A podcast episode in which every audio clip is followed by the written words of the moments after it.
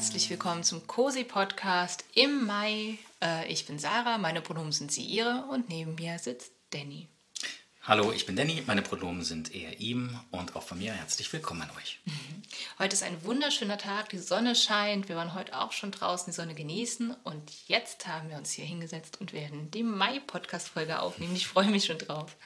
Ja, so ist es. Der, der letzte Monat, der war ja ganz schön voll, der war pickepacke voll oh, mit verschiedenen ähm, Veranstaltungen und ähm, Ereignissen. So von daher schauen wir mal, was der was der Mai uns bringt. Genau, also er wird nicht weniger voll sein. Vor allem zum Ende des Mai hin werden sich ein paar Veranstaltungen häufen. Aber ja, wir sind gespannt. Okay, dann würde ich sagen, starten wir mit... Mit Representation Matters.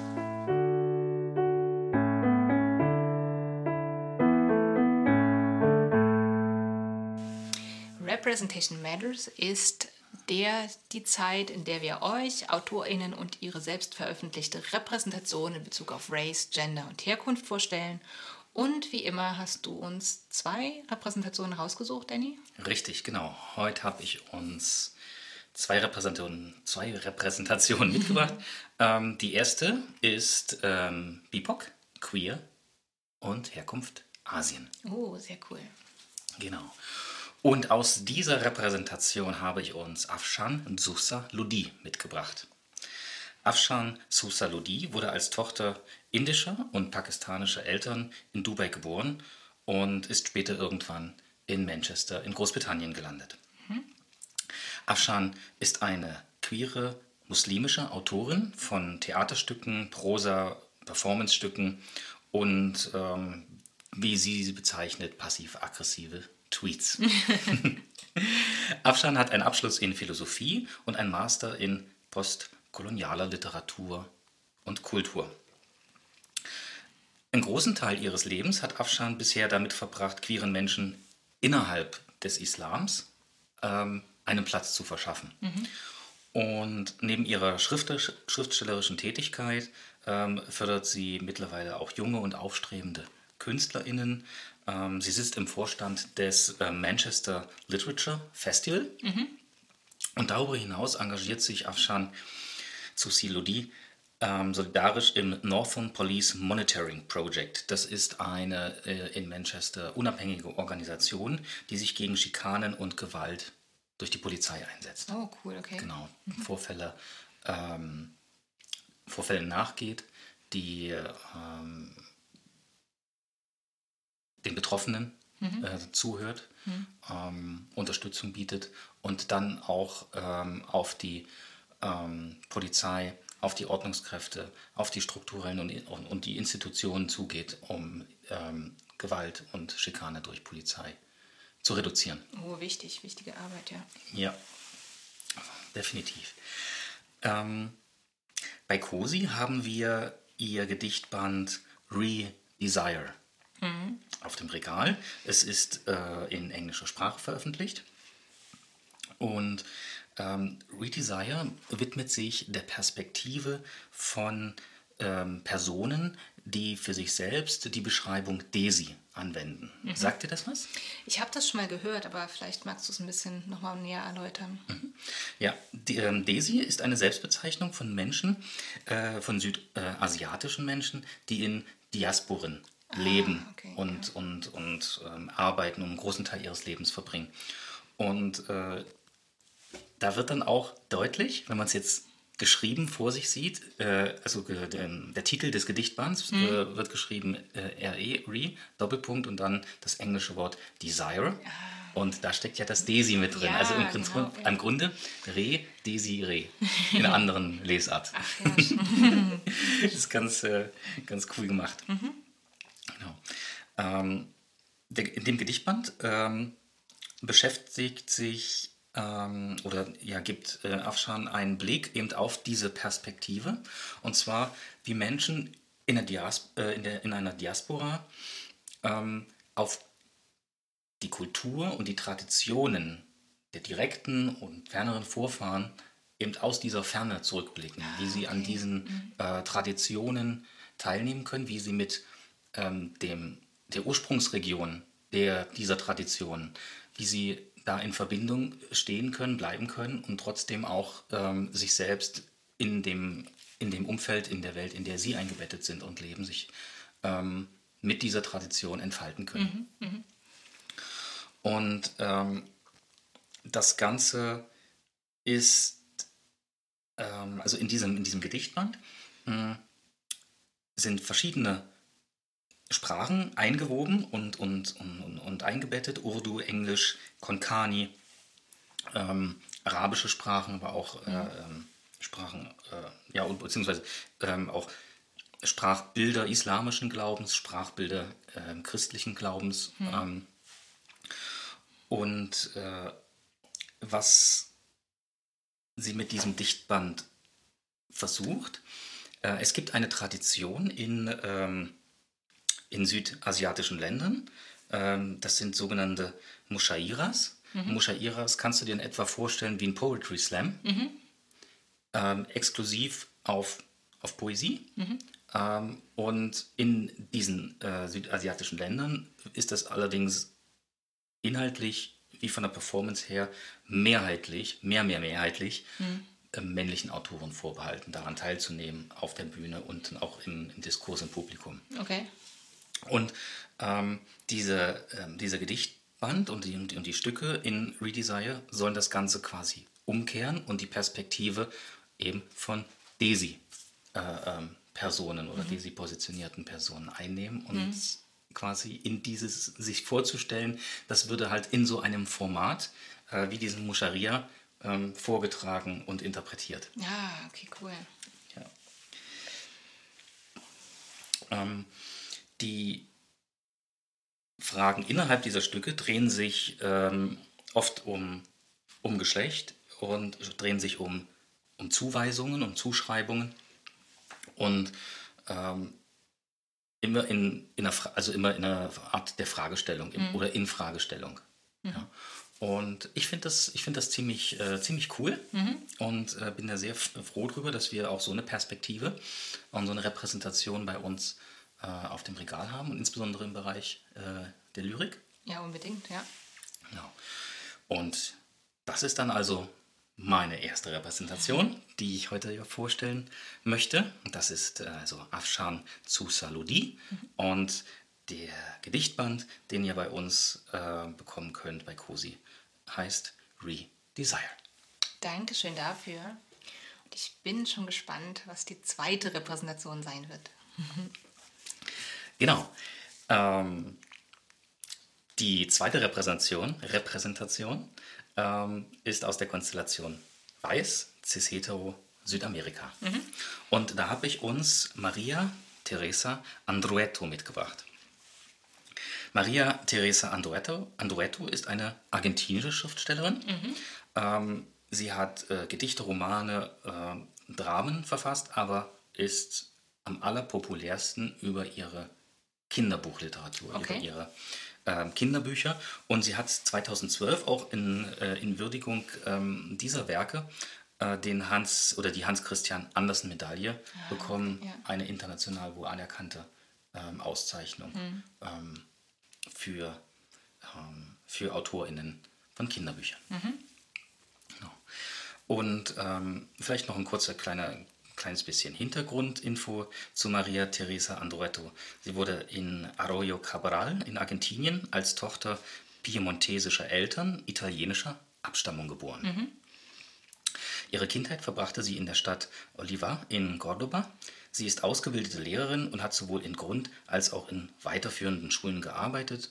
Ähm, Maria Teresa ist äh, Tochter zweier Töchter und lebt mit ihrem Mann im Gebiet der Sierras de Cordoba mhm. in Argentinien. Mutter zweier Töchter meinst du? Mutter zweier Kinder. Was habe ich gesagt? Du hast Tochter zweier Töchter.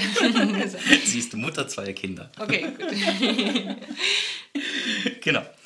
Ähm, von Maria Teresa Andruetto haben wir das Buch ähm, Clara und der Mann im großen Haus. Das ist ein ah, ja, ähm, genau. Vorlesebuch mhm. ähm, in äh, in deutscher Sprache, also das, ist auch der also das der deutsche Titel. Mhm. Und in dieser Geschichte geht es um die kleine Clara, die ähm, in der Beziehung zu einem Nachbarn die Begeisterung für Bücher entdeckt mhm. und für, für das Lesen. Die, ähm, und der Nachbar wiederum möchte mit oder tritt, weckt in Clara, möchte mit in, in Clara das Interesse und die Wertschätzung für Respekt, Selbstbestimmung und Courage entwickeln. Mhm. Ein, ähm, Punkte und As oder Aspekte menschlichen Lebens, ähm, die in seinem eigenen Leben mhm. für ein kleines bisschen Struggle gesorgt haben. Okay. Jetzt hier nicht spoilern, aber mhm. ähm, ist es äh, wunderbar, ähm, wunderbar geschrieben, eine mhm. wunderschöne Geschichte. Genau, ist auch schön illustriert. Ich erinnere mich noch an das Buch. Ja, ja. genau. 48 äh, Seiten mhm. umfassend und ähm, kostet 19 Euro, mhm. glaube ich. So. Okay. Genau.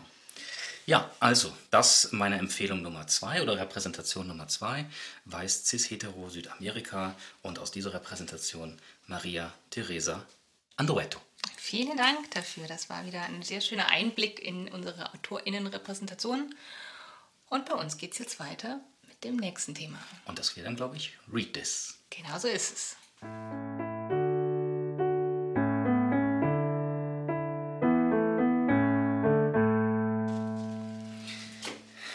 So, Sarah, was hast du uns für Read This heute mitgebracht?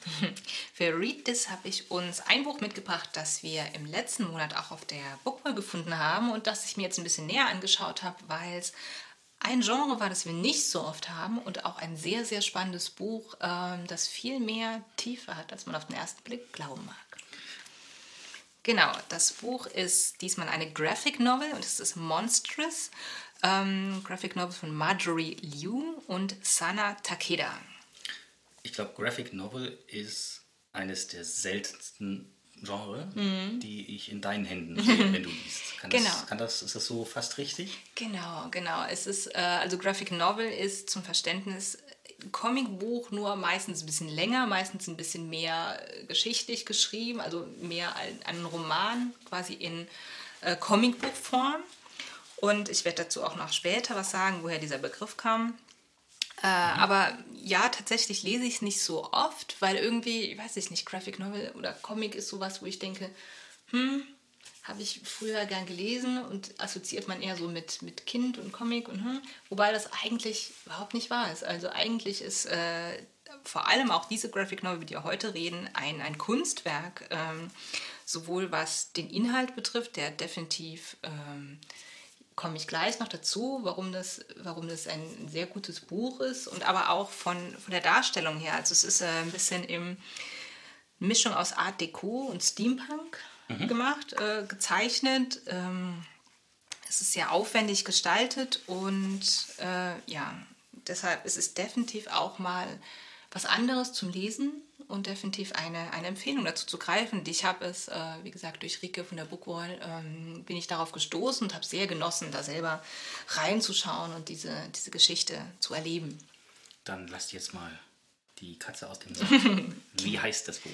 Genau, wie ich schon sagte, das Buch heißt Monstrous, ist mhm. eine Buchreihe. Ich glaube, mittlerweile gibt es sechs Bände davon mindestens schon. Das hier ist der erste, heißt äh, Awakening.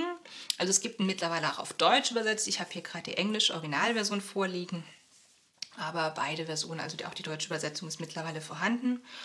Und ähm, in dem Buch wird das Thema Krieg, Traumata verarbeitet, beziehungsweise die Zeit nach einem Krieg. Also es ist fiktiv, es ist eine Fantasy-Graphic Novel, aber es ist beeinflusst von, äh, ja, von Erfahrungen nach Kriegstraumata. Deshalb ist es ein sehr düsteres Buch und definitiv sollte man da so eine Liebhaberei dafür haben, für, auch für düstere, für schwerere Geschichten.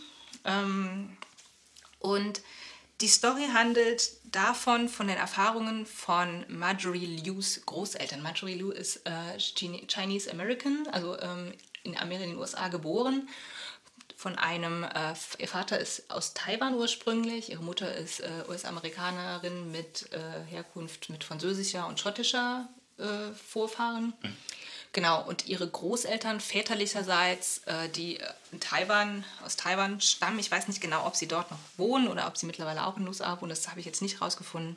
Aber die haben mir halt Geschichten erzählt über diesen ähm, Taiwan-Konflikt. Das ist quasi der Konflikt zwischen der Volksrepublik China und der Republik China um die Insel Taiwan. Mhm. ob sie jetzt äh, selbstständig ist, ob sie zu China gehört. Und dann gab es ja diesen Bürgerkrieg und es gab diese, diese Konflikte danach. Und ihre Großeltern waren wohl halt dort oder haben das erlebt, Marjorie mhm. Großeltern, und haben quasi diese Erlebnisse äh, mit Marjorie geteilt und auch ihre Erfahrungen, vor allem na, die Zeit nach dem Krieg und das aufzuarbeiten. Und diese Geschichten hat Marjorie Lou quasi so ein bisschen in dieses in Monstrous einfließen lassen, weil auch dort ist die, Haupt, ähm, die Hauptperson ist Micah Halfwolf, ist, äh, die Zeit spielt nach einem Krieg, der dort stattgefunden hat, in einem Land, das noch nach diesen, von diesen Kriegswirrungen geprägt ist. Genau, also es gibt verschiedene, einen Krieg zwischen Menschen und solchen Halb, Halbgöttern, Halbmenschen, und deshalb geht es auch in diesem, in diesem Buch sehr viel um Race, sehr viel um Rassismus, sehr viel um Diskriminierung, sehr viel um diese Themen, die dort auch verarbeitet werden durch vermeintliche, ja, unterschiedliche Klassen, unterschiedliche, also dieses ganze Race-Thema, was wir auch so kennen, wird auch hier drin verarbeitet.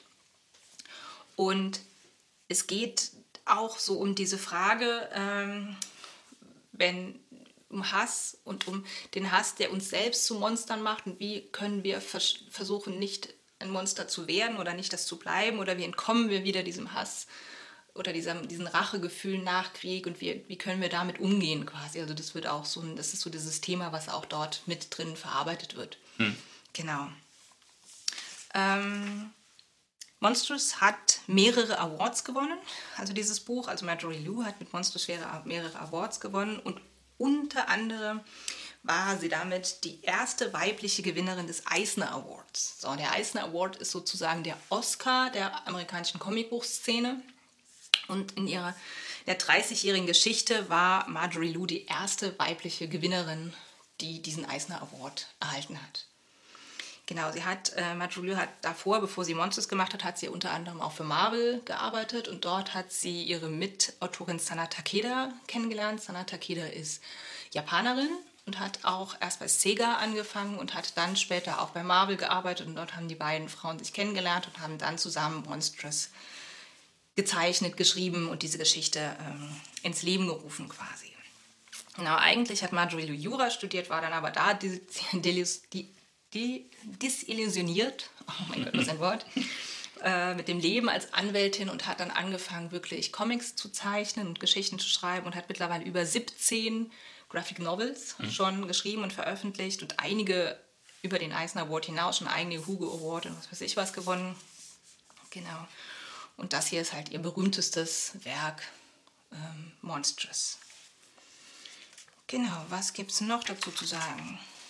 ja, eigentlich ist das so das Größte, was, was, was ich dazu sagen kann. Also ich würde es auf jeden Fall empfehlen. Ich jetzt auch, bin jetzt auch mittlerweile daran, den zweiten Band äh, von Monsters zu lesen und werde mhm. definitiv weiterlesen, die alten, die anderen Bände auch noch und ähm, kann es echt nur empfehlen, wer vor allem so das Horrorgenre so ein bisschen ähm, ja, an, zu, an, zugeneigt ist, mhm. äh, wirklich dieses Buch oder diese Graphic Novel sich vorzunehmen und einfach auch mhm ja, weil du, wie du siehst, ist ein Kunstwerk auch einfach, so wie es gezeichnet, so wie es dargestellt ist und die Themen, die da drin verarbeitet werden, sind wichtig. Genau, was noch zu sagen gibt, äh, es gibt sehr viele Frauenfiguren in Monsters, die alle sehr divers dargestellt werden, also sowohl Kriegerinnen als auch Göttinnen, Halbgöttinnen, als auch Kapitäninnen und sehr, sehr unterschiedliche, starke Frauenfiguren, die sehr, sehr komplex gezeichnet werden. Und das, das ist auch bemerkenswert und das macht sie wohl sehr oft in ihren Comicbuchreihen, dass sie dort äh, ja, sehr, sehr, sehr, sehr, große Bandbreite an starken Frauenfiguren zeichnet. Mhm. Genau.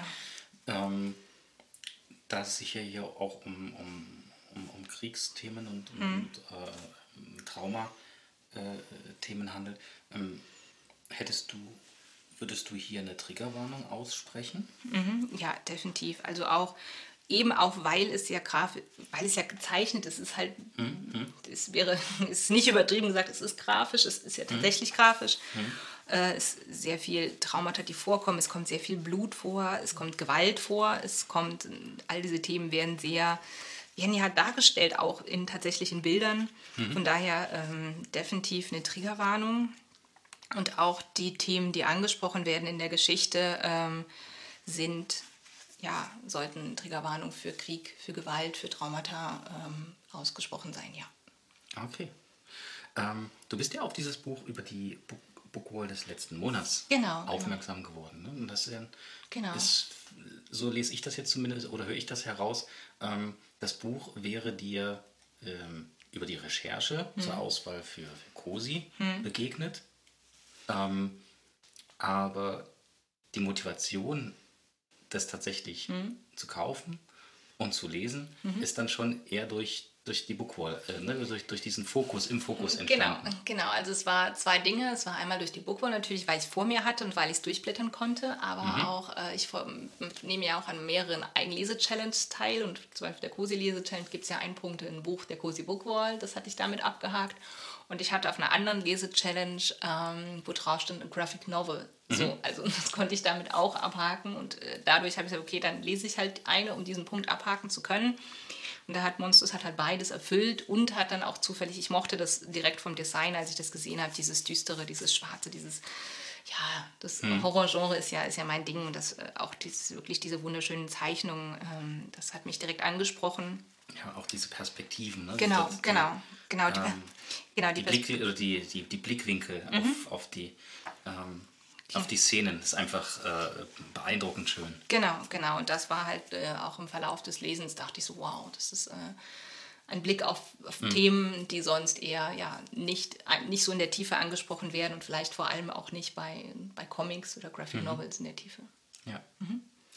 Also definitiv eine Leseempfehlung mal, wenn ihr sagt, ihr wollt mal wirklich was anderes lesen und euch an Graphic Novels rantrauen und kommt damit klar, mit diesen Themen und äh, das zu sehen und wollt ein Kunstwerk äh, in Händen halten, dann ist es eine definitive Empfehlung von mir. Und so wie ich das empfinde, darüber hinaus, ähm, Graphic Novel ist generell ein tolles Format und wird auch, hat auch im, äh, im feministischen, also mhm. in, ähm, in Literatur äh, mit feministischen Kontexten äh, ähm, ist es wunderbar, um ähm, Themen und Perspektiven und unterschiedliche äh, Realitäten ähm, auszudrücken. Genau, genau. Ähm, ich finde es auch ein sehr niedrigschwelliges ein Einstieg, weil du halt nicht so viel Text lesen musst, sondern halt durch diese Grafik das einfacher ja. verinnerlichen kannst. Ich meine, wenn wir an Graphic Novel denken, denken wir sehr schnell und auch feministische Graphic Novels denken wir sehr schnell an Liv Strömquist, die ja auch dieses Medium nimmt, um feministische Themen dort zu verarbeiten, dort äh, näher zu bringen. Und das kommt ja auch super an, also die kann ich auch super alle empfehlen. Hm. Genau. Und jetzt gibt es ja zum Beispiel auch äh, andere Themen, wo man denkt, okay, das ist eher für ein jüngeres Publikum geeignet, um sie an diese Themen ranzuführen. Wir denken an Hardstopper gerade, gerade ja auch mhm. äh, von, von, Netflix verfilmt wird. Und das ist ja ursprünglich äh, auch ähm, eine Graphic Novel-Serie. Ich glaube, mittlerweile gibt es vier Bände mhm. mindestens oder sogar schon fünf. Also Hardstopper ist von Alice Oseman als Autorin geschrieben und dreht sich um eine queere Liebesgeschichte zwischen zwei Teenage oder Teenage oder College, College-Jungs, ich glaube College ist es. Und auch das ist ein Medium, um solche Geschichten zu erzählen, die nicht dann in einem Buch, sondern vielleicht im, im Comic erzählt werden können und äh, ja, um queere Love Stories mhm. zu erzählen, zum Beispiel in dem Fall. Also definitiv, äh, definitiv eine Empfehlung. Und wenn man was Dickeres will, dickere Geschichten, kann man auch Tilly Walden, die ja auch wunderschöne Graphic Novels schreibt zu verschiedenen Themen.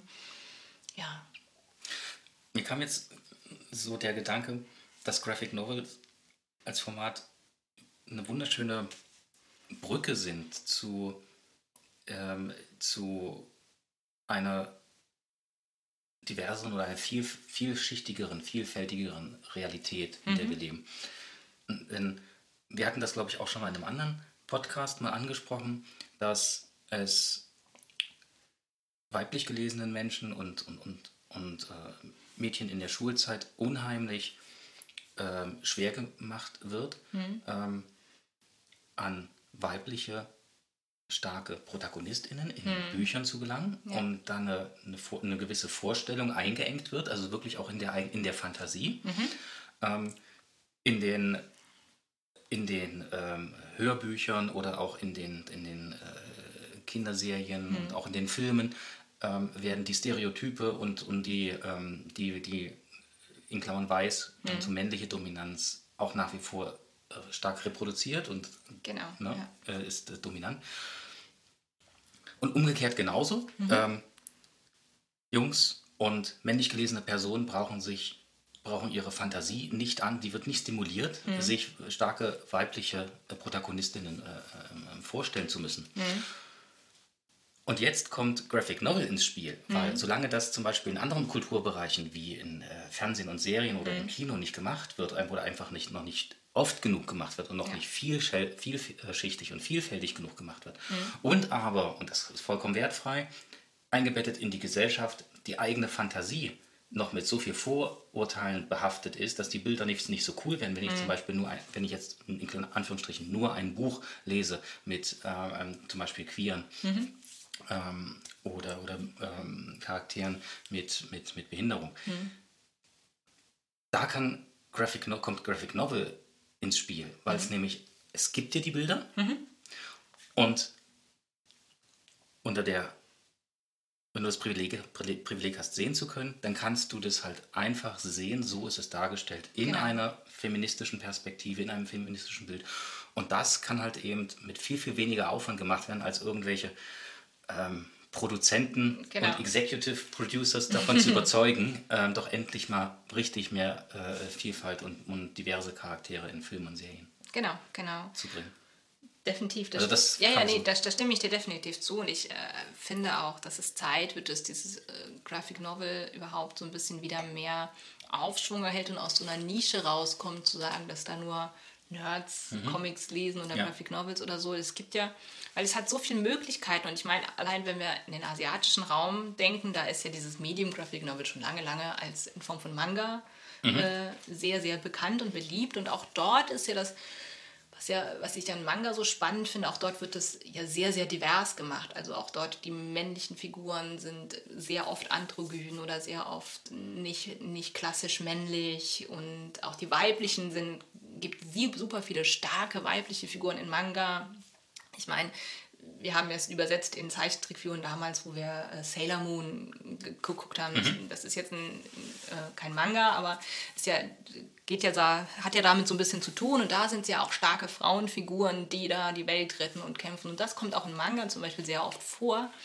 Und ich glaube, äh, das ist ganz spannend, wenn das jetzt langsam so aus dieser Nische rauskommt und auch in anderen Bereichen und in anderen äh, Darstellungsformen ähm, ja, so einen Platz erhält und auch äh, ja, wir öfter Graphic Novels lesen und äh, uns daran erfreuen, auch an der Kreativität des, äh, der Zeichner und Illustratorin. Ja. ja. Cool, mhm. vielen Dank, Sarah. Ähm, magst du uns noch mal ganz kurz zusammenfassen, weil wir jetzt ein kleines bisschen abgedriftet sind. Genau. Was gibt es hier noch mal zu Read This? Genau, ich fasse noch mal zusammen. Read This gibt dieses Mal eine Graphic Novel von Marjorie Liu und Sana Takeda. Ähm, der Titel heißt Monstrous. Ähm, ich habe hier auf das Buch referenziert Volume 1, Awakening. Ähm, Deutsch heißt es Das Erwachen. Und genau, es gibt sowohl in Englisch als auch in deutscher Sprache. Mittlerweile ist verfügbar und definitiv Empfehlung von mir. Vielen, vielen Dank. Gerne.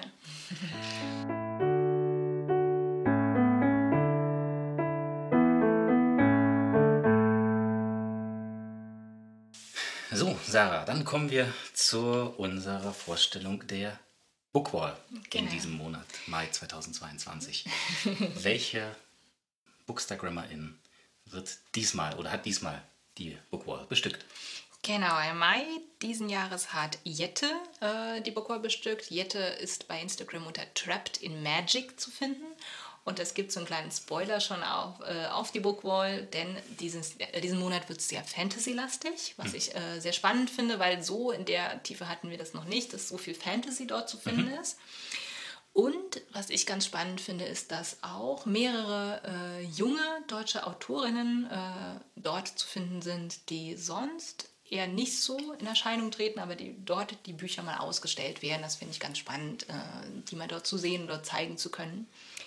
Genau, und alles Weitere wird euch Jette jetzt selber erzählen. Genau, und bevor Jette das tut, noch ganz kurz für die äh, Menschen unter euch, die vielleicht das allererste Mal einen Cosi-Podcast hören, äh, wenn wir über die Bookwall sprechen. Sarah, worüber sprechen wir da?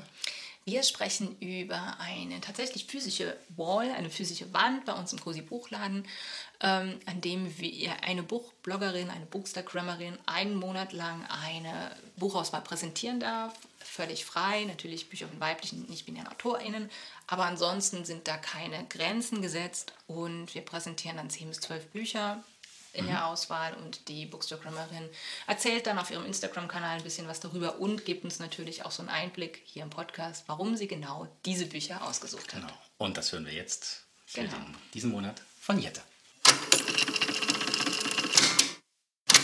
Hallo ihr Lieben, ich bin Jette, komme ursprünglich aus Thüringen, wohne aber mittlerweile seit sieben Jahren in Halle. Ich habe mich sehr darüber gefreut und freue mich noch, dass ich die Auswahl für die Cozy Book Wall im Mai aussuchen darf. Als Kind habe ich gar nicht so viel gelesen, vielleicht ein Buch in drei Monaten, aber ich war auch eines dieser Kinder, die Harry Potter nur gesehen und nicht gelesen hatten. ähm, die Begeisterung für Fantasy hat dann aber mit 13 Jahren dank der Gänsehautbücher schlagartig begonnen und mich seitdem nicht mehr losgelassen. Daher ist es auch überhaupt kein Wunder, dass die ähm, ja ungefähr 70 Prozent meiner ausgewählten Bücher im Fantasy-Genre zu Hause sind. Das erste Buch, Die Sechs Kraniche von Elizabeth Lim, ist eine märchenhafte Erzählung im japanischen Stil. Es gibt Drachen, Magie, Dämonen, einen Fluch und mittendrin Prinzessin Chiori, die ihre sechs Brüder, die zu Kranichen geworden sind, wiederfinden muss. Mich erinnert das Buch mh, hm, ein wenig an das Märchen der sieben Raben, was aber überhaupt nicht, nicht schlimm ist. Und ich begeistere mich schon seit meiner Kindheit eigentlich für Mythologie. Griechische Mythologie erst, aber auch gerade die asiatische Mythologie ist so interessant und vielfältig, dass dieses Buch für jeden interessierten Leser viel Spaß macht. Ähm, mein zweites Buch, was ich gerne vorstellen möchte, sind die Chroniken von Peter Pan von Christina Henry. Und darum geht es um eine düstere Erzählung oder so gesehen eine alternative Erzählung der Peter Pan-Geschichte. Ähm, die wichtigste Frage in dem Fall lautet hier, was, wenn Peter lügt und ihm nicht getraut werden kann? Wenn Captain Hook quasi der Gute in der Geschichte ist. Eine unfassbar spannende Erzählung, ähm, mit einer kleinen Thriller-Note mittendrin. Ich persönlich mag alternative Geschichten von Originalen sehr gerne und auch welche Möglichkeiten damit machbar sind und welche Möglichkeiten daraus entstehen können. Ähm, Lichttrinker von Veronika Weinseis ähm, liebe ich von ganzem Herzen. Veronika ist Self-Publisherin, ähm, also Self-Publisher-Autorin und eine ein wunderbares Talent. Für diese Geschichte und dieses Werk muss man sich Zeit nehmen zum Lesen. Es handelt sich um ein Buch aus dem High-Fantasy-Genre, deswegen rutscht man da nicht so leicht durch wie ähm, zum Beispiel durch andere Fantasy-Bücher, weil die Welt sehr komplex ist und die Charaktere auch sehr komplex sind.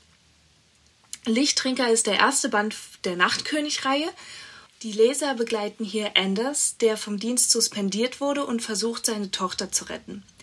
Dabei reist er in das Königreich Ranolith, um die Königin Eroiana ähm, um ihren wertvollsten Besitz zu bringen. Ein unfassbar spannendes Buch. Bei dem nächsten Buch ähm, handelt es sich um äh, eine kurze Liste meiner Probleme, in Klammern Mutter nicht mitgezählt, von Mimi Steinfeld. Und dieses Buch hat mich sehr zum Lachen, aber auch zum Nachdenken gebracht. Ähm, Im Mittelpunkt steht Cressida, die zu vielen Dates, ähm, zu viele Dates, zu wenig Geld und zu viele nervige Familienmitglieder hat. Der letzte Wunsch ihrer Mutter ist es, dass ihre Asche illegalerweise auf dem englischen Friedhof verstreut wird. Und Mimi Steinfeld schafft es wunderbar, dass diese Probleme von Cressida in der Geschichte sehr humorvoll erscheinen und trotzdem so präsent im Kopf sind, ähm, dass ich als Leserin darüber nachdenken musste. Ich habe beim Lesen Tränen gelacht, aber auch geschluchzt teilweise. Ähm, der Klang der Wälder von Natsu Miyashita ist ein Buch zum Träumen. Ähm, dieses Buch habe ich bewusst ausgewählt, weil es mit Musik zu tun hat und ich Bücher liebe, die das Thema Musik in sich tragen. Ähm, dieses Buch ist lädt zum Träumen ein, zum Wegträumen aus der Realität. Hier geht es um einen jungen Mann, der das Kunstwerk des Klavierstimmens erlernt und die Liebe für die Musik für sich entdeckt. Wenn Musik, die so allgegenwärtig ist, in Büchern eine tragende Rolle spielt, freue ich mich jedes Mal wieder, wie ich schon erwähnt habe, genau. Ähm, und bei dieser Geschichte kann man sich einfach beim Lesen fallen lassen und auch dem manchmal zu lauten Alltag entkommen. Dieses Buch ist wie ein, ja, wie eine Ausflucht daraus. Ähm, jetzt kommen wir zu meinem Lieblingsbuch in der Bockwall, was ich gern vorstellen möchte, und das ist Hard Liquor von Marie Grashoff. Ähm, Hard Liquor ist eins meiner absoluten Lieblingsbücher, nicht nur von Marie, sondern generell. In dieser besonderen Geschichte ähm, steht Taiko im Mittelpunkt, eine Nachfahrin alter Götter, die übermenschlich stark wird, wenn sie Alkohol trinkt. Keiner weiß von ihren Kräften, nicht mal ihr bester Freund Logan, und als die attraktive Grayson in ihrer Bar auftaucht, behauptet und behauptet, dass sie von Taikos Kraft weiß, fängt alles an, aus dem Ruder zu laufen. Sehr viel Urban Fantasy, viel Humor, Spannung und eine queere Love Story. Ich liebe es. Sehr. absolute Leseempfehlung. Alles okay von Nina Lacour ist das Buch in meiner Bookwall oder in der Bookwall, genau, das die meisten ernsten Themen innehat. Hier geht es um eine junge College-Studentin, die an Depressionen leidet und sich dadurch ziemlich apathisch verhält, aber für mich doch auch ziemlich laute Gedanken hat. Eine Sache vorweg, wer dieses Buch lesen möchte, sollte sich bewusst sein, dass das keine Geschichte zum Wohlfühlen ist. Aber ich bin der Meinung, dass es sich um eine Geschichte handelt, die man gelesen haben sollte. Das nächste Buch City of Burning Wings ist voll von Himmelstürmern, einer Kriegerin, die den Thron besteigen möchte, und einer fliegenden Stadt. Als die Herrscherrune nicht auf Mace Stirn, sondern bei dem Geheimnishändler Luan auftaucht, soll sie ihm helfen, mit seiner neuen Macht umzugehen. Die Zukunft von ganz Elidor hängt davon ab. Lily S. Morgan hat eine Welt geschaffen, die für mich als Fantasy-Liebhaberin ganz neu war. Die Idee der Himmelstürmer finde ich richtig klasse und hat es mir unheimlich, hat mir unheimlich viel Spaß gemacht zu lesen. Zumal ich diese Art von Fantasy-Wesen noch nie gelesen hatte. Kommen wir zu dem ja, einzigen Romance-Buch in dieser Bookwall und das ist Like Water in Your Hands ähm, von Mavish Sohail. Ich bin normalerweise kein Fan von romantischen Büchern, aber hier war es anders. Im Mittelpunkt der Geschichte steht Awa, die für ein Kunststudium nach Wien gezogen ist und sich lieber in ihrer Kunst verliert, als sich mit anderen, als mit anderen Menschen Kontakte zu knüpfen. Bis sie auf Tarik trifft, der das, ähm, der unentdeckte Gefühle in ihr zu wecken scheint. Die Szenerie von Wien mit dem Protagonisten, ähm, mit Ava als ähm, Künstlerin und Tarik als ein starker Charakter, der dennoch mit Dämonen kämpft, war für mich einfach wunderbar. Und es hat sehr viel Spaß gemacht zu lesen. Lieder der Wälder von Marlene Esmeri ist das zweite Buch einer Self-Publisher-Autorin in dieser Bookwall. Und ich freue mich so, es vorstellen zu dürfen. Es geht um heilige Wälder. Schon mal tolles Thema vorweg. Einen arroganten Prinzen, der mit Hilfe einer lustigen Bande von Spielleuten sein Reich retten muss, was ihm sehr missfällt. Ich habe alles an dieser Geschichte geliebt das Fantasy-Genre verwebt mit echter Geschichte der Baden und Wälder ist einfach wunderbar. Dann kommen wir schon zum letzten Buch auf dieser Liste und das ist Crown of Feathers von Nikki Pau Preto. Dieses Buch war mein erstes Highlight im Jahr 2022 und ich freue mich riesig, dass ich es vorstellen darf. Hier geht es um die junge Veronika, die gern Phönixreiterin werden möchte was seit dem Krieg mit den, in den Reichen illegal ist und außerdem nur noch von Männern praktiziert wird. Als sie von einem geheimen Ort erfährt, an dem noch Phönixreiter existieren, entschließt sie sich, sich als Junge zu verkleiden, um ihren Traum wahr werden zu lassen. Ich habe vorher noch nie etwas von Phönixreitern gelesen und ich habe es geliebt. Eine tolle Geschichte mit sehr viel Fantasy und sehr viel Herz.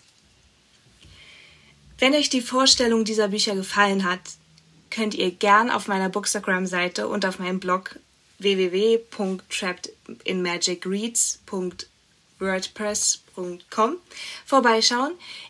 Dieser ist natürlich ganz easy über mein Profil in der Bio zu erreichen.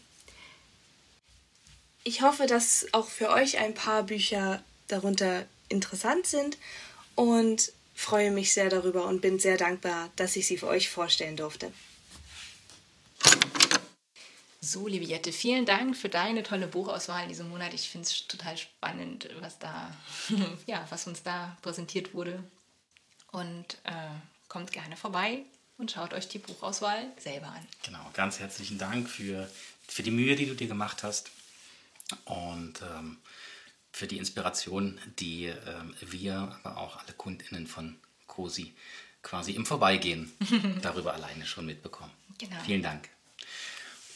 Und nach der Bookwall geht es jetzt zu Point of View. Genau, so ist es.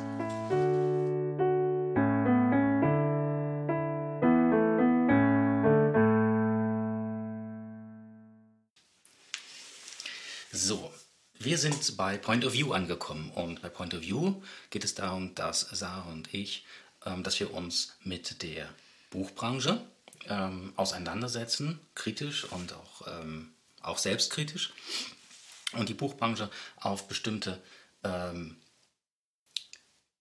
Diskriminierungen mhm. hin überprüfen, auf ihren äh, Status quo innerhalb der Gesellschaft in Bezug auf Gleichstellung, in Bezug auf Mitbestimmung und in Bezug auf ähm, Dekonstruktion von Unterdrückung. Mhm. Und ähm, wir wollen uns heute mit einem Thema beschäftigen, wo man vielleicht beim ersten Schlagwort hören vielleicht überlegt, hm, wo passt denn das bitte schön da rein? Aber ich denke, Sarah, mhm. da überlasse ich dir das erste Wort. Wir sprechen heute worüber? Wir sprechen über Rezensionsexemplare. Mhm. Mhm. Genau, wir haben uns mal Gedanken gemacht zu Rezensionsexemplaren und wollen uns vor allem die Rezensionsexemplare anschauen, die von Verlagen äh, unaufgefordert versendet werden, richtig? Richtig, genau. Ähm, uns als BuchhändlerInnen mhm. ähm, erreichen immer wieder mal unaufgefordert Lieferungen von Rezensionsexemplaren. Mhm. Und hier ist uns aufgefallen, dass es die, dass die, die großen bekannten ähm, Verlagshäuser mhm. diese dieses Instrument sehr exzessiv nutzen mhm. und die kleinere nicht. Mhm. Und uns ist vollkommen bekannt, was, was, die, was die Gründe dafür sind. Mhm. Die Gründe dafür sind ganz klar, ähm, den Versand von so vielen Rezensionsexemplaren äh, muss sich ein Verlagsunternehmen äh, leisten können. Mhm.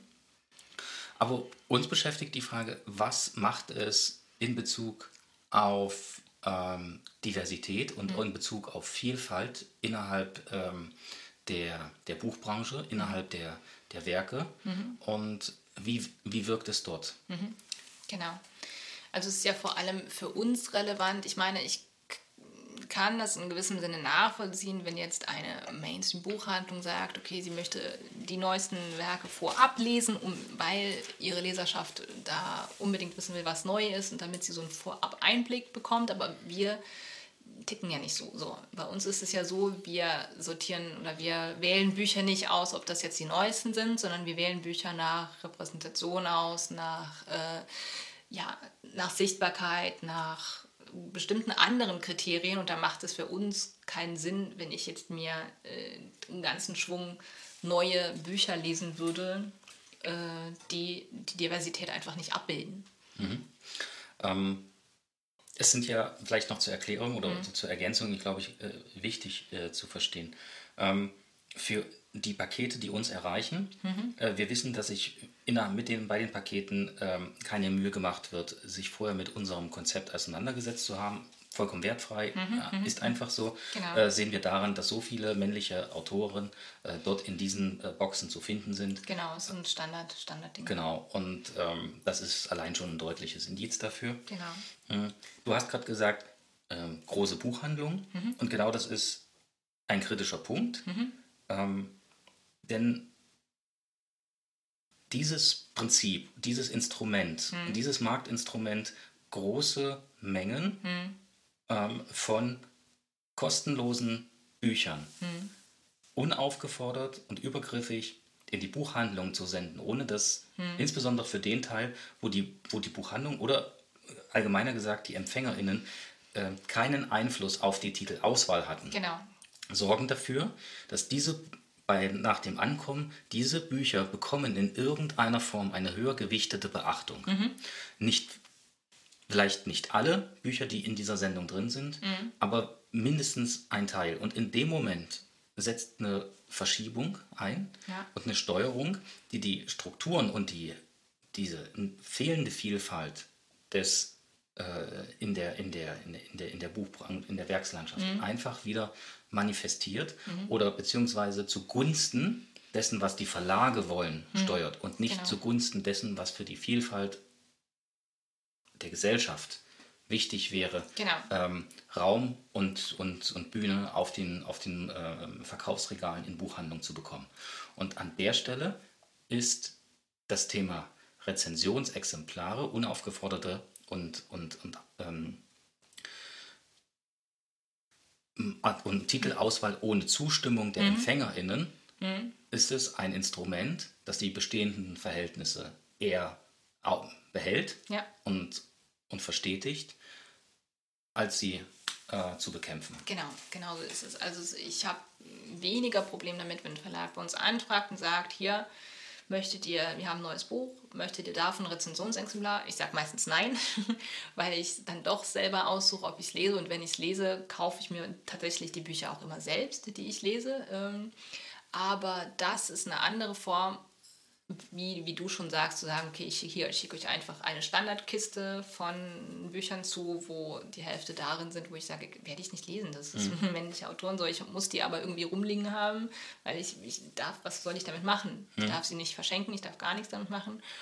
Und ähm, das ist, ja, und die kriegen dann auch von mir ja mindestens die Aufmerksamkeit, dass ich sie mir einmal angucke und sage, boah, brauche ich nicht. Und das finde ich nicht gut. Also ich habe, wie gesagt, wenn das eine Absprache erfolgt, wenn der Verlag sagt, hier, wir haben ein neues Buch, möchte ich darauf aufmerksam machen, das ist nochmal ein anderes Thema, das ich, wie gesagt, meistens auch ablehne, aber dieses, dieses unaufgeforderte Zusenden finde ich nicht ja. gut. Was aber auch dazu führt, ja, also ich meine, es passiert hier nicht nur uns, sondern die werden ja überall zugesendet und was dann dazu führt, wenn das Buch erscheint, dass ich dann überall dieses Buch plötzlich sehe. Überall wird es rezensiert, überall gibt es da Stories dazu und jeder Mensch sagt, hat seinen, gibt seinen Senf dazu. Und dieses eine oder diese Bücher werden dann ja überproportional hm. sind, bekommen überproportionale Sichtbarkeit auf den sozialen Medien und überall sonst was. Und das finde ich dann auch nicht so spannend. Ja.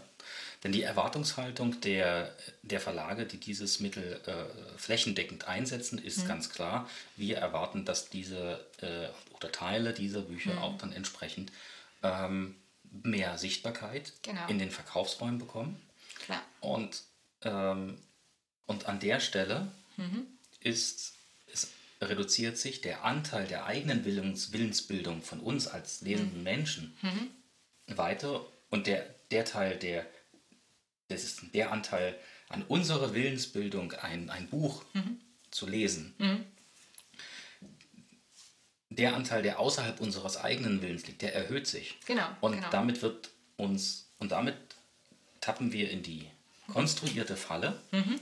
nicht mehr das zu lesen, was wir wollen oder was uns interessiert, mhm. sondern nach wie vor mehrheitlich das zu lesen, mhm. was kalkuliert, erwartet genau. wird genau. dass wir uns dafür interessieren, weil das berechenbar ist und damit schlussendlich die Mechanismen von Kapitalismus mhm. und damit auch wieder die Akkumulation mhm. von Markt zugunsten der Großen verstärkt. Und genau. deswegen ähm, ist das unter feministischen Aspekten mhm. ähm, und unter Diversitätsaspekten in Frage zu stellen. Mhm. Denn Verlage von oder migrantisch geführte Verlage, Verlage mhm. mit, mit äh, ähm, queeren Kontexten im Schwerpunkt, mhm. ähm, mit äh, Themen der sozialen Fragen, all mhm. das, was der Markt gerne wegdrückt, ja. es sei denn, es ist von einem weißmännlichen hm. äh, äh, äh, Autor ja. gedeutet, ja. dann ist es natürlich vollkommen klar und sehr höchst wichtig. Mhm, und dann hat die Welt dafür stillzustehen. das ist gar keine Frage. Aber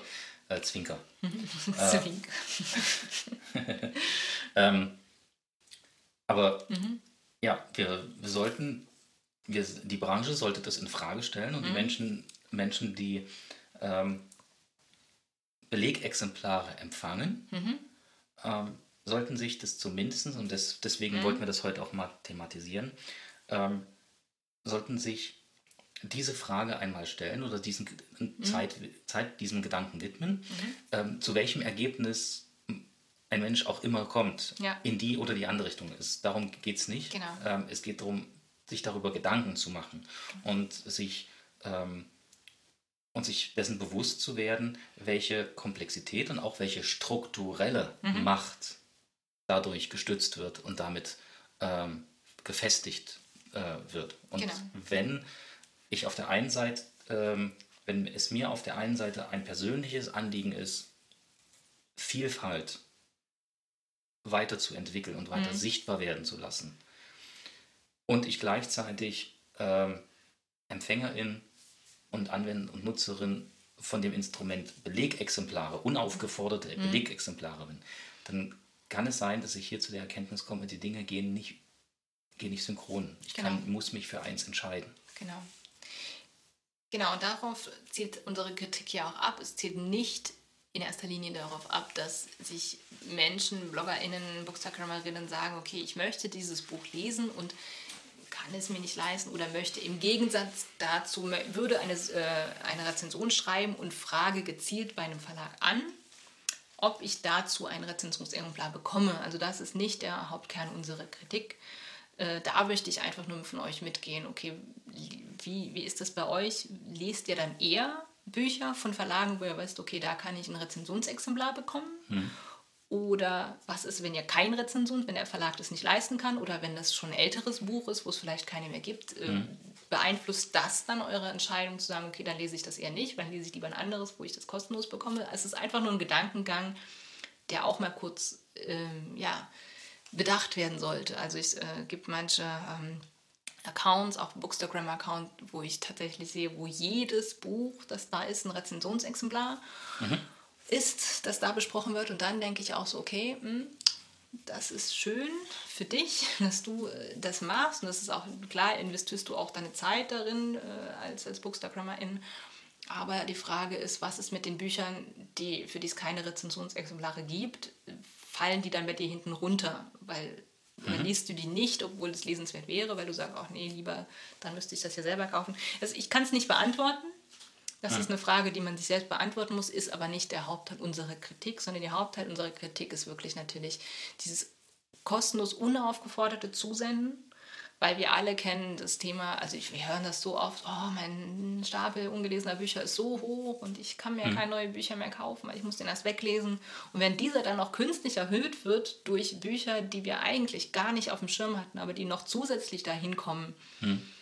wird halt die Frage noch schwieriger, okay, was lese ich jetzt? Lese ich lieber drei Bücher, die ich da noch liegen habe, auch wenn ich sie vielleicht nicht selbst ausgesucht habe? Oder würde ich ein Buch lesen, das ich mir tatsächlich aussuchen würde, das hm. vielleicht spannender, wichtiger gerade wäre, aber das müsste ich mir dann erst kaufen, weißt du? Ja. Ähm, Im Rahmen unserer Arbeit ist es so, dass wir ähm, das schon auf ein Minimum reduziert haben, dass mhm. es also nur noch bei einigen äh, ähm, Verlagen auftaucht, mhm. bei denen unsere Mitteilung oder unsere schriftliche Bitte um Aussetzen von, von der Zusendung von Belegexemplaren ignoriert wird. Genau. Ähm, das ist auch noch mal, das ist jetzt auch nochmal eine andere, andere Baustelle. Genau, also, das werden wir aber ähm, auch noch angehen nochmal. Ja. Genau, äh, grundsätzlich ist es so, dass äh, wenn das erstmal passiert ist, dann ist das erstmal passiert und mhm. ähm, dann sind sie, landen sie trotzdem bei uns. Ähm, wir handhaben das ja so, mhm. Ähm, vielleicht noch für euch zu wissen, Belegexemplare, da gibt es verschiedene Möglichkeiten, die, die die Verlage nutzen, um quasi sicherzustellen, dass bei zukünftigen Neuerscheinungen diese Belegexemplare, die nicht verwendet, verwertet mhm. werden, dass die nicht den Weg zu Leserinnenschaft mhm. finden, bevor genau. der eigentliche Veröffentlichungstag ist. Also da gibt es Instrumente, wie das halt eben das vorne auf dem Cover gekennzeichnet wird, insbesondere wenn es mhm. vielleicht sich um ähm, äh, Paperback-Ausgaben genau, handelt. Genau, genau. Ähm, da ist es mittlerweile so perfide, dass es also ähm, verrückterweise quasi dort Produktionsläufe gibt, auf denen auf dem Cover hm. ähm, quasi der Belegexemplar, die Belegexemplarinformation eingedruckt ist. Also muss man hm. sich mal vorstellen. Ne? Also bei, mhm. bei, bei gebundenen Ausgaben ist das easy, weil du das nur auf dem Umschlag machst. Genau. Aber bei ähm, kartonierten Ausgaben bedeutet das, du hast eine extra extra Produktion nur hm. für Belegexemplare, um hm. das mal in Perspektive zu rücken, ja. was das für eine Macht ist. Genau. Dass es Verlage gibt, die kein Problem damit haben, hm. dafür extra eine eigene, einen eigenen Run genau. zu fahren. Genau. Und ähm, die, da ist es ja so, wir machen, wir handhaben das so, dass wir diese Belegexemplare bis zu dem genannten Erscheinungstermin einfach weglegen hm. und dann ähm, je nach äh, Kennzeichnung entweder dem Altpapier zuführen, hm. das klingt hart, hm. ist aber am Ende des Tages ist nichts anderes als Recyclingmaterial, ja. ähm, bar dessen Inhalts. Hm. Ähm, oder wenn es sich um nicht eindeutig gekennzeichnete hm. ähm, Titel oder Exemplare handelt, dann geben wir sie äh, zum Beispiel in äh, offene Bücherschränke. Genau. In offene Bücherschränke. Genau. Ja. Genau. Aber wie gesagt, wie du schon sagst, wir sind da dran, jetzt auch dort die letzten Verlage zu bitten, uns das nicht mehr zuzusenden, weil wir auch tatsächlich, also für uns beide kann ich persönlich sprechen, alle Bücher, die wir eigentlich lesen, kaufen wir uns selbst in unserer eigenen Buchhandlung. Und ich entscheide auch immer selbst, was ich lese. Und es kann neue Bücher sein, es kann aber auch mal ich, ältere Bücher sein, weil hm. es so viele wichtige Bücher gibt über die Zeit, die ich noch nicht gelesen habe, die ich einfach noch nicht auf dem Schirm hätte. Also ja. wenn ich, da brauche ich nicht auf Neuerscheinungen zu warten, um spannende, wichtige, diverse Bücher zu finden. Und da hätte ich, habe ich noch genug zu lesen von all den Büchern, die es schon gibt. ja. Genau. Genau, Gut. das so als Gedanke für euch mitzugeben und äh, gebt genau. uns gerne mal Rückmeldung auch, wie ihr darüber denkt oder ähm, wie ihr da, ja, ja, eure Gedanken dazu. Genau. Vielen Dank, Sarah, für dir, ähm, den Austausch darüber. Und dann kommen wir jetzt zu unserer Rubrik über den Bücherrand. Genau.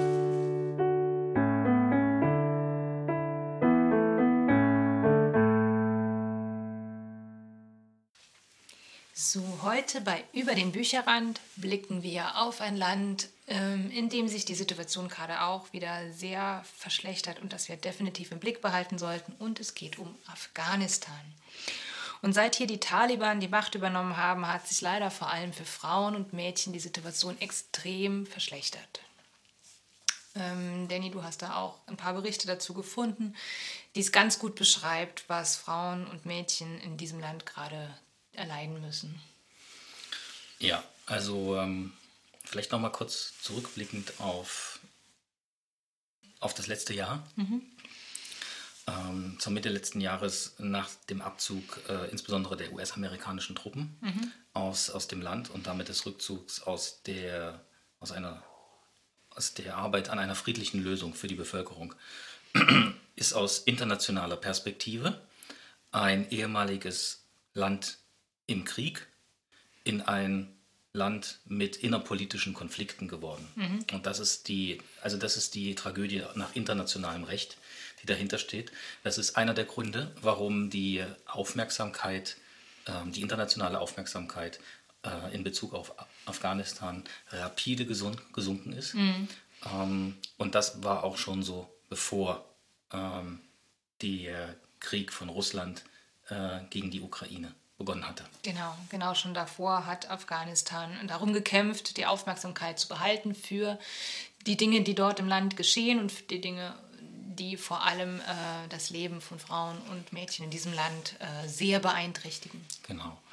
Ähm, wir reden aktuell über ein Land, das in dem rund 90 Prozent der Menschen, die arbeiten können, ohne Arbeit sind, mhm. ähm, die humanitäre Situation, die wirtschaftliche Situation, die Versorgungssituation mit Lebensmitteln ist äh, katastrophal. Mhm. Ähm, auch es ist insbesondere auch aufgrund des ähm, harten Winters mhm. in Afghanistan davon auszugehen, dass sehr, sehr viele Menschen verhungert sind, aber die, da es ja keine, kein Gesundheitswesen gibt, das das als, als Todesursache mhm. ähm, beschreibt, ähm, gibt es darüber auch keine konkreten Zahlen drüber. Ja. Ähm, und wenn das noch nicht, nicht schon schlimm genug wäre, bedeutet die Regelung bzw. die Vorstellung der Taliban, ähm, welche Menschen ähm, welche Rechte hm. zugewiesen werden, für Mädchen und Frauen ein ganz besonderer äh, Rückschlag in Bezug ihrer, ihrer Rechte, genau. ihrer Menschenrechte. Genau, also wir reden darüber, dass Mädchen gerade der Zugang zu weiterführenden Schulen verwehrt wird und somit der Zugang zu Bildung. Ähm, wir sprechen darüber, dass äh, Frauen dazu aufgefordert werden, sich über den Hijab hinaus weiter zu bedecken. Wir sprechen darüber, dass Frauen ohne einen männlichen Begleiter nicht mehr als 45 Meilen äh, äh, sich bewegen dürfen. Wir sprechen darüber, dass Frauen teilweise nicht mehr ärztliche Behandlung ohne männliche Begleiter, äh, Begleitung äh, erfahren dürfen. Ja. Also das ist äh, katastrophale Einschränkung der Persönlichkeitsrechte und der Freiheitsrechte von Frauen und Mädchen dort. So ist es. Ähm, wir, ich hatte die Gelegenheit, an einer Veranstaltung einer afghanischen Frau teilzunehmen, ähm, Sonia Frotan. Sonia lebt in Magdeburg mhm. äh, mittlerweile seit einigen Jahren und äh, versucht äh, den Frauen und Mädchen von Magdeburg aus äh, in Afghanistan zu helfen. Mhm. Das ist ein ganz, ganz kleiner Radius, den sie äh, auch nur erreichen kann, aber ähm, sie versucht es. Ich sage äh, gleich nochmal was dazu, was sie tut konkret. Mhm.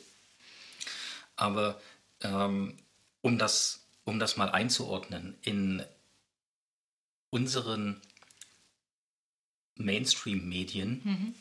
äh, in Deutschland, aber auch in anderen Ländern liegt ein sehr, sehr großer oder sie gibt, äh, bekommt der, die Thematik der Bekleidung mhm. einen überproportional großen Anteil an Aufmerksamkeit und Rezeption. Mhm. Und das ist genau das Thema, das für die Mädchen und für die Frauen vor Ort am geringsten ist. Das genau. ist einfach kein Problem in Bezug auf die anderen, in Bezug auf Mangel an Nahrung, in Bezug auf Mangel an oder mhm. Verbot äh, einer freien Berufsausübung, genau. äh, in Verbot auf ähm, höher, weiterbild, weiterführende genau. führende Bildung.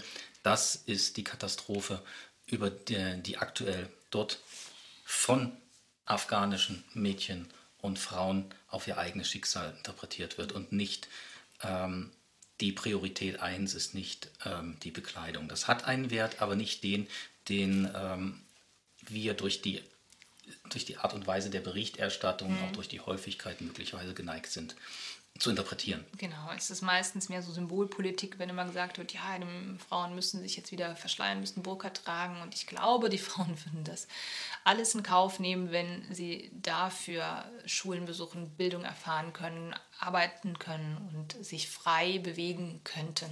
Ja, also so, so ist das auch in dem Gespräch mit, mit Sonia Frotan, die äh, ähm, bei dieser, ähm, dieser Veranstaltung persönlich dabei war. Mhm. Ähm, so auch ähm, gesagt worden, dieses zuerst gilt es, satt zu werden, mhm. ähm, die Familie äh, versorgen zu können und ähm, einen Beruf nach, nachzugehen, wenn es denn Arbeit gibt. Mhm. Also ähm, das ist auch nochmal, also ist eigentlich on top. Und ähm, über die Frage der Bekleidung kann man in Friedenszeiten und kann man in ganz anderen Umständen äh, wieder für kämpfen. Aber ja. momentan ist das einfach nicht, nicht der Fall. Genau. Von daher äh, legen wir das mal beiseite mhm, mhm, und konzentrieren uns auf die, auf die anderen Umstände. Aktuell ist es so, dass jetzt in der vergangenen Woche die Taliban ähm, verkündet haben, dass in naher Zukunft gilt, dass Frauen und Mädchen nur noch Grundschulfächer mhm. äh, erhalten dürfen. Mhm. Und da reden wir ganz konkret über die Afghanisch, mhm. über Mathematik und über Koran bzw. Islamlehre. Mhm. Ähm, es ist sogar so, dass englische Sprache auch nicht ähm, offiziell mhm. ähm, abgedeckt ist. Ach Gott, okay. Ja. Ähm, wenn Frauen berufstätig sind in Zukunft, dann nur im Bereich des Gesundheits, der Gesundheit, also des Gesundheitssektors, mhm. sofern da Tätigkeiten da sind ja. und Qualifikationen. Ja. Ähm, und im Bereich, ähm, so ironisch das ist, im Bereich der Bildung mhm. als, als LehrerInnen. Mhm. Ähm, und auch da entsprechend nur für den Grundschulbereich. Ja.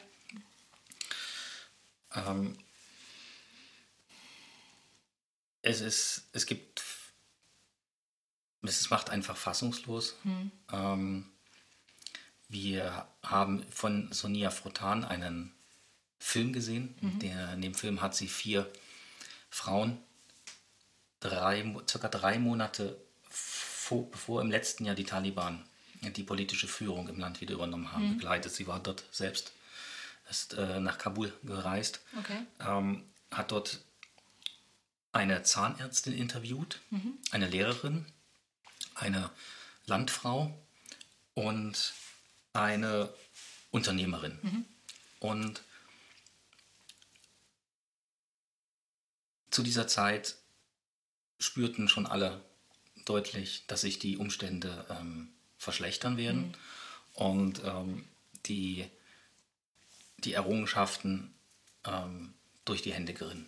Ja. Und in den, in den Gesprächen danach, äh, nachdem äh, Sonia Frotan die vier Frauen, also wieder in Kontakt mit den vier Frauen treten, getreten ist, ähm, hat sich das bedauerlicherweise auch so bewahrheitet. Die Zahnärztin, die zuvor zusammen mit ihrem Mann mhm. eine gut funktionierende Zahnarztpraxis betrieben hat mhm. und dort insbesondere ähm, als weibliche Zahnärztin ähm, so vielen Frauen ähm, da auch Vertrauen und, und, und, ein gutes Gefühl gegeben hat, als, als ähm, weibliche Zahnärztin ihre Bedürfnisse anzuerkennen klar. und auch als Gesprächspartnerin da zu sein. Mhm. Ähm, diese Praxis ähm, macht jetzt nur noch Notdienst mhm.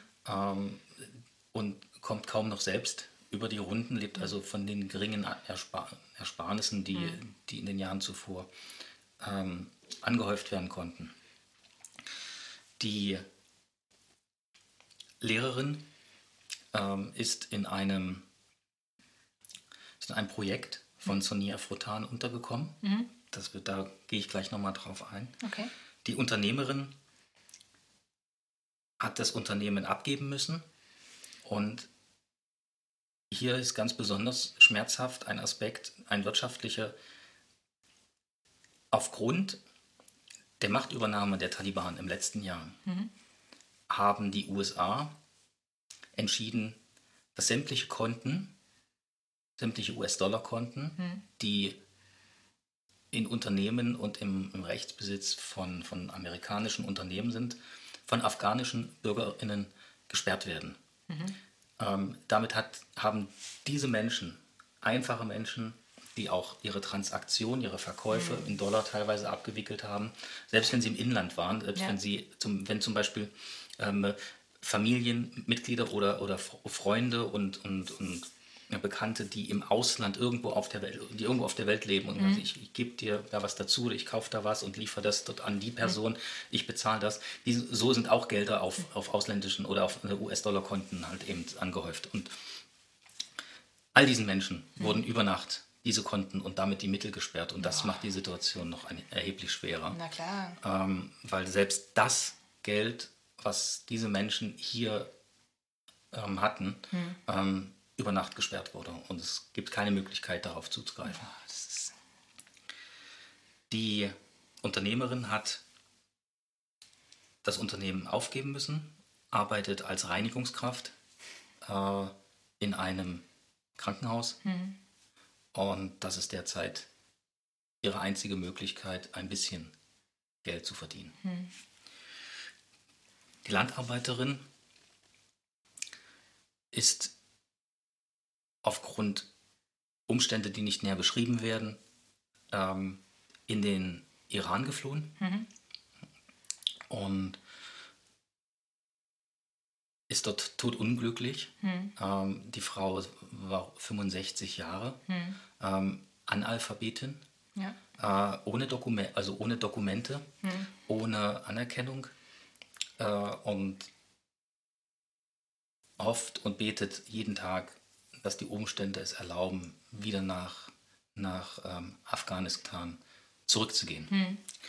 Und die Lehrerin ähm, konnte in einem Projekt unterkommen, das Sonia Frotan hier ähm, initiiert hat. Und zwar hat sie zusammen mit Menschen vor Ort eine Schule eröffnet mhm. und finanziert diese Schule von hier aus. Mhm. Ähm, das geht nicht über kann, also die, die Finanztransaktionen laufen nicht über, über Kanäle der, der Taliban, sondern es läuft alles auf einem direkten Weg. Hm. Und das Ziel ist dort Mädchen, äh, es äh, ist eine reine Mädchenschule, hm. Mädchen, ähm, nachdem jetzt bis zum Dezember letzten Jahres hm. ein, äh, ein, halbes Jahr lang äh, jeglicher Schulbesuch für Mädchen untersagt war und das ab äh, seit Ende Dezember letzten Jahres wieder für Mädchen Grundschulbildung mhm. angeboten werden konnte, gab es die Situation, dass aufgrund der wirtschaftlichen Umstände, ähm, wer es sich vielleicht noch leisten konnte, mhm. ähm, die Schulbildung natürlich zuerst an die Jungen ausgekehrt hat und dann, wenn dann noch was übrig war mhm. ähm, ja. und noch Geld, äh, Geld da war, ähm, Privatschulen für ähm, äh, oder, oder an, an, private Mädchenschulen. Und da, ja. das, da sind wir im Mikroprozentbereich. Ja. Ähm, und für die, und was äh, Sonia Frotan macht, das ist eine, eine, eine Schule, also derzeit rund 65 ähm, äh, Schülerinnen in drei, drei Schichten, also nicht in drei Parallelklassen, sondern mhm. drei, drei Schichten hintereinander. Mhm. Ähm, die Kinder, das sind Kinder von Eltern, die sich diese Schulbildung nicht leisten können. Diese Leistung wird also für die Kinder kostenlos angeboten. Mhm. Und um das mal, um mal diesen diese seltsame Situation, also allein ob das nicht schon genug wäre, aber der einzige Junge, der in diese dort mit dabei ist, ist deswegen dabei, hm. weil er in der, weil er der Junge äh, seiner Schwester ist und die Schwester diese Schulbildung genießen möchte und die einzige Konstellation, ihr das zuteil werden zu lassen, ist, dass der männliche, also der, der Bruder, hm. der jünger ist als sie selbst, mit zur Schule geht, mit in diesem Schulraum sitzt, er nimmt selbst, ob das, mhm. ich ziehe das zurück, darüber ist nichts gesagt worden, aber am Unterricht teilnimmt. Aber ja. das ist die einzige männliche Person, der einzige Junge, der in dieser ganzen Schule äh, äh, zugegen ist. Okay, und warum muss der bei diesem einen, ist das von der Familie her, so dass er, oder dass dieser eine Junge da mit der Schwester hin muss oder so? Hm, das, ja, also das, eben, das kann sein, dass das jetzt eine okay. ganz besondere Aussehen. Ich ich weiß es, weiß okay, es nicht, okay, aber es, ist, es, es, war so besonders, dass es selbst äh, von Sonja Frotan als mhm. Afghanin hier nochmal eine besondere Erwähnung in dieser Reportage ja. ähm, und in ihrem Vortrag fand. Oh, wow. ja. Mit den Mitteln, die Sonja hier in Deutschland über, ihre, über ihren Verein, mhm. ähm, das ist der ähm, Verein Interkulturelles Frauennetzwerk, mhm. Sachsen-Anhalt mit Sitz in, ähm, in Magdeburg, wir stellen das später dann auch in die Shownotes, genau, ja. ähm, versucht Sonia Mittel äh, einzuwerben, die dazu führen, dass sie quasi die Gehälter der LehrerInnen bezahlen kann, mhm. dass davon Schulmaterial bezahlt werden kann mhm. und dass Essen, soweit Geld dann noch übrig genau. ist, bezahlt werden kann. Denn äh, zahlreiche äh, Schülerinnen kommen äh, häufig ohne Nahrung in die mhm. Schule oder eine sehr, sehr gestörte Nahrung. Ja. Und all das versucht sie hier ähm, zu leisten. Wow. Ja. ja. Und ich finde, es ist wir stellen uns oft die Frage, wie kann man, wie kann man den Menschen helfen? Mhm. Was kann man tun? Was kann ich konkret tun? Genau. Ja. Ähm, ich finde, das ist eine, eine schöne, also schöne mhm. äh, und, und, und, funktionierende Variante, ja. Möglichkeit zu helfen. Ja. Ähm, so, wer von euch die Möglichkeit hat oder Menschen kennt, die in der Situation sind, mhm. etwas Geld dafür bereitzustellen. Mhm. Ähm, Sonia hilft jeder Euro. Genau. Denn das äh, aufgrund der wirtschaftlichen Verhältnisse dort ist das natürlich in der Umrechnung ein sehr, sehr viel mehr, mehr wert. Ja, ja definitiv. Ähm, auch da stellen wir die ähm, Möglichkeiten, wie man, bei, wie man Sonia Geld spenden kann, für ihr Projekt zur, zur Verfügung und auch genau. die Kontaktdaten, wo man Informationen über das ähm, Hilfsprojekt äh, bekommen kann. Genau, genau, das machen wir. Ich möchte noch einen ganz kleinen positiven Ausblick geben. Mhm. Sowohl in den Beschreibungen von, von Sonia selbst als auch in ihrer Reportage, in den Interviews. Diese Menschen sehen für Afghanistan trotzdem eine gute Zukunft. Mhm. Diese Menschen dort glauben trotzdem, dass das eines, und das kann ich, will ich mhm. überhaupt nicht absprechen, dass ja. das eines der schönsten, äh, in Friedenszeiten eines der schönsten Orte auf, auf, auf Erden ist für diese Menschen. Mhm.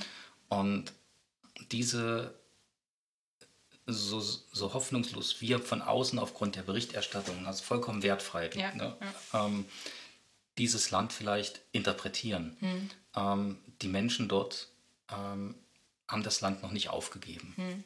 Und wir sollten das auch nicht tun. Nein, definitiv nicht, definitiv nicht. Wir sollten nicht aufhören hinzusehen und nicht aufhören, ja, auch an diese Menschen zu glauben und an die Zukunft dieses Landes zu glauben. Ja. Ja. Danke, dass, dass du es uns nochmal in Erinnerung gerufen hast, äh, die Situation in Afghanistan, dass wir da nochmal drüber gesprochen haben und dass wir da nochmal hingesehen haben. Und ja, ich glaube, wir werden das definitiv im Auge behalten und auch in irgendwann späteren Podcast-Folgen definitiv nochmal drauf zurückkehren und gucken, okay, wie hat sich die Situation verändert oder ja. Ja. Was mir nochmal klar geworden ist, wenn wir über internationale feministische Kämpfe reden, dann reden wir darüber. Genau. Es ist, keiner von uns wünscht sich das, hm. dass sich unser globaler Startpunkt hm. für Menschenrechte, hm. für Frauenrechte ja. in so vielen Ländern so häufig, so sehr wieder Richtung Staat verschiebt.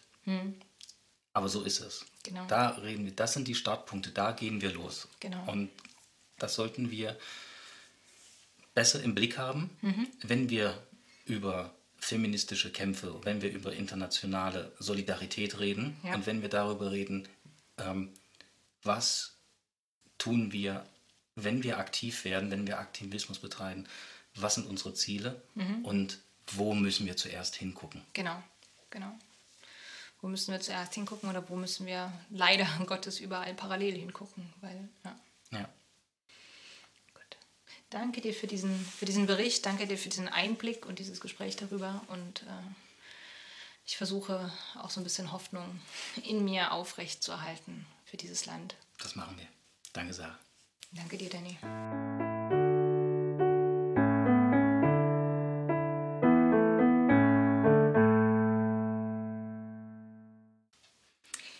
Kommen zu den Shoutouts für diesen Podcast-Folge, für diese, diese Podcast-Folge im Mai, genau. Bei Shoutouts stellen wir euch immer Termine vor oder andere Podcasts, die wir spannend finden oder irgendetwas, worauf ihr euren Blick lenken solltet. Und in dieser Folge ist es mal wieder ein sehr lustig, lustiger Termin, was sage ich denn? Ein sehr wichtiger Termin, äh, der demnächst wieder ansteht. Genau, am 17. Mai findet hier in Halle der vierte Queersalon statt. Uhu. Der Queersalon ist ja ein mittlerweile hier in Halle äh, ja, mit der vierten Ausgabe schon fast etabliertes ähm, äh, Format eines genau. äh, Pop-up-Bar-Events mhm. für die queere Community. Und ähm, es ist wieder ein Dienstag. Mhm. Wir haben wieder ein Awareness-Team dabei. Wir mhm. heißt, ich sage das deswegen, weil wir von COSI mit in die Orga eingebunden sind und uns genau. dort mit ähm, einbringen. Und ähm, das allererste Mal wird es auch einen Umkleideraum geben. Mhm. Ähm, das ist für die Menschen ähm, ein Angebot, die sich ähm, erst auf dem Queersalon ähm, in der Art und Weise ihrer, ihrer Kleidung oder mhm. ihres Schminkens äh, ähm, ja, halt eben dafür in, äh, darin da hineinwechseln möchten, mhm. in ein bestimmtes Outfit mhm. äh, und, und Art des in Erscheinung tretens und das ist dafür, dafür ein Angebot und dann auch wenn vor dem Verlassen oder auf, vor dem Nachhauseweg entsprechend auch wieder ähm, zum Abschminken oder zum Zurückumkleiden gedacht ist. Ja, cool, sehr schön. Das heißt, wir werden in diesen Queersalon noch mehr coole Styles zu sehen bekommen. Es kann sein. ja, und ähm, es, äh, wenn äh, der Queersalon für euch oder für Menschen, die mhm. ihr kennt, ein tolles Angebot oder ein, ein, ein schönes Angebot ist, um ähm, sich selbst zu sein. Genau, sich selbst auszudrücken, auch durch Style. Genau, dann ähm, fühlt euch allesamt herzlich eingeladen. Mhm. Am 17. Mai ab 18 Uhr. In der Volksbühne. In der Volksbühne am Kraulenberg. Genau. Genau. Und Sarah, wir haben noch eine äh, nächste Shoutout. Mhm. In, auch fast in eigener Sache, aber aufgrund des zeitlichen Zusammenhangs gar nicht anderes möglich, als jetzt zu schauten. Mhm. Nämlich am 1.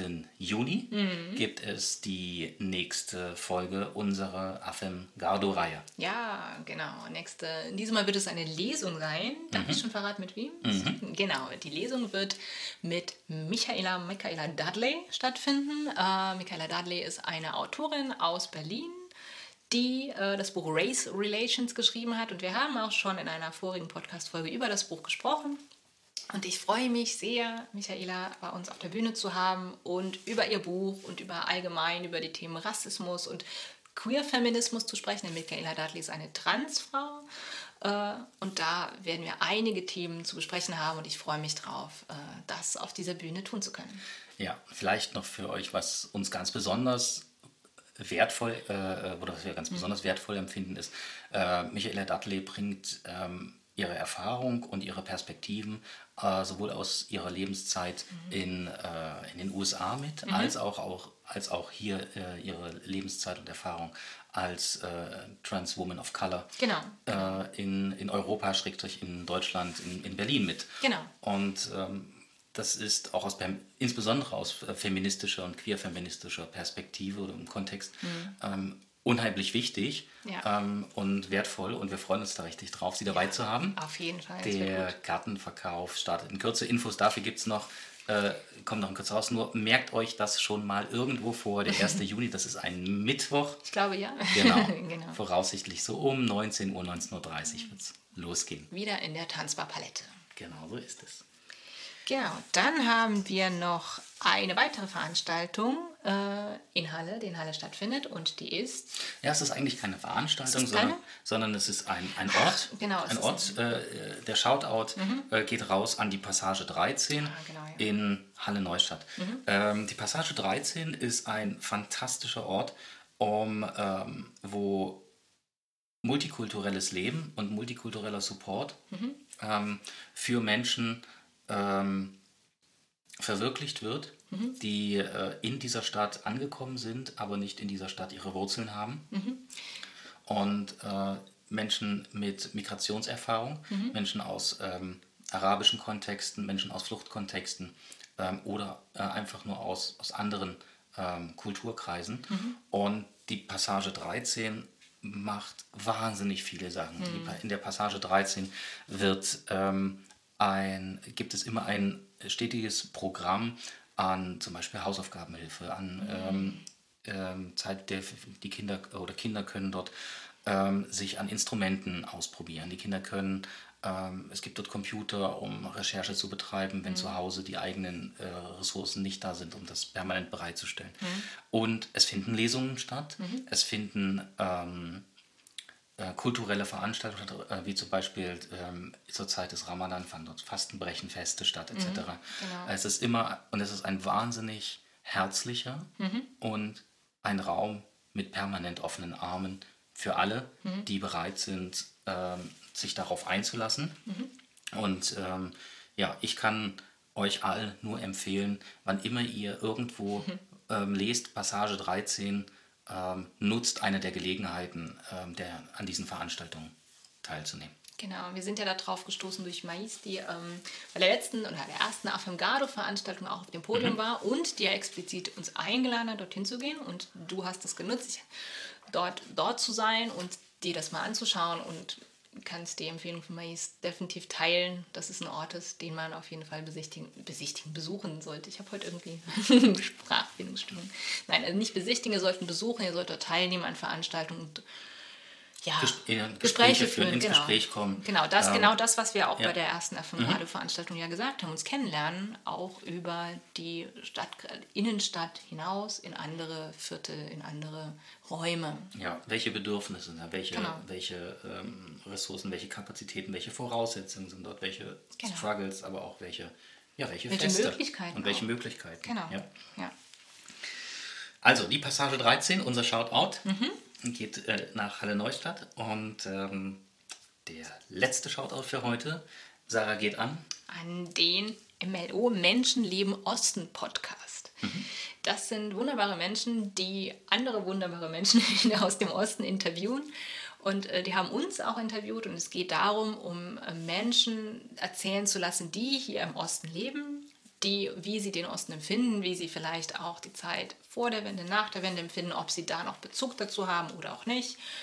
Vielleicht auch Menschen, die aus dem Westen in den Osten gezogen sind, die äh, erzählen, wie, wie ist der Unterschied, was gibt es überhaupt für Unterschiede, was sind Gemeinsamkeiten und äh, ja, ein bisschen zu erzählen, wie es ist, im Osten zu leben. Und da sind wir ja interviewt worden. Ich bin ja im Westen aufgeboren und aufgewachsen und erst 2021 nach Halle gezogen in den Osten und äh, genau. Ja, ja das, das Schöne äh, an, äh, an dem äh, Menschenleben Osten oder kurz MLO-Podcast ist, es sind Menschen, die hier in, in, in Halle mhm. Äh, äh, leben und, und, und, und, tätig sind und ähm, dieses, dieses Projekt initiiert haben. Genau. Ähm, es, sind, es kommen eben Stimmen, es kommen Stimmen aus dieser Stadt oder die in dieser Stadt oder äh, in der Region mhm. äh, leben zu Wort. Und das macht es wertvoll. Genau, und es ähm, sind auch sehr vielfältige Stimmen. Mhm. Also es sind junge Menschen, die interviewt waren, ältere Menschen, es sind Menschen, die die Wende miterlebt haben, Menschen, die die Wende nicht mehr miterlebt haben, Menschen, ja. die auf dem Land wohnen, auf der Stadt, in der Stadt wohnen und äh, ganz unterschiedliche Erfahrungen mhm. haben, äh, wie es, was, was es bedeutet, im Osten zu leben. Ja. Genau, und das ist, finde ich, find ich wirklich spannend und äh, ja, danke auch, dass Sie uns interviewt haben, dass wir da auch ein bisschen was erzählen durften. Ja, also unser äh, letzter Shoutout für diese äh, Folge geht an den Menschen Leben Osten Podcast und ihr findet den Podcast überall, wo es Podcast gibt. Genau. Ähm, von Spotify, äh, Podcast Addict, Apple, wo, ja. wo auch immer. Und genau. ähm, also da werdet ihr fündig. Aber natürlich stellen wir ähm, alle äh, Empfehlungen, alle Shoutouts auch nochmal in unseren Show Notes für euch zur Verfügung. Also genau. keine Sorge, ihr kriegt die Informationen auch nochmal von uns. Ja, und wahrscheinlich dort, wo ihr unseren Podcast hört, findet auch den Menschenlieben Osten Podcast. genau. So ist es. Vielen Dank, Danny, für diese Shoutouts und überhaupt für diese Folge. Wir sind jetzt wieder am Ende der Folge angelangt. Ja, in der Tat, sind wir. Ich danke dir auch ganz herzlich. Mhm. Ich wünsche euch einen wundervollen ähm, Monat Mai, mhm. ähm, dass äh, die Dinge, die ihr euch vorgenommen habt, ähm, in Erfüllung gehen genau. und dass ihr, dass ihr eine gute Zeit habt. Mhm. Und ähm, wir hören und sehen uns hoffentlich dann auch wieder in Kürze genau. äh, bei uns im COSI in der Buchhandlung. Genau, oder auf einer der nächsten Veranstaltungen. Mhm. Oder auf einer der nächsten Veranstaltungen, genau. Ja. Und bis dahin wünschen wir euch alles Gute, bleibt gesund. Ja, alles Gute und macht's gut. Bis bald. Tschüss. Tschüss.